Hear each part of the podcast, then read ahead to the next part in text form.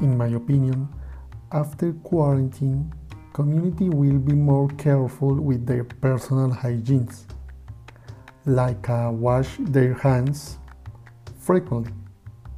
Moreover, I think people might take more vitamins than other things, or maybe they might eat food more healthy for keep their strong bodies.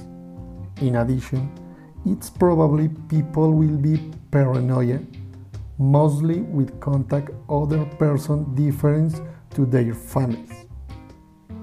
Therefore, I'm sure the quarantine will change our way of meetings with other people. But the most important will be that we will share quality time with our families because the quarantine has kept us away.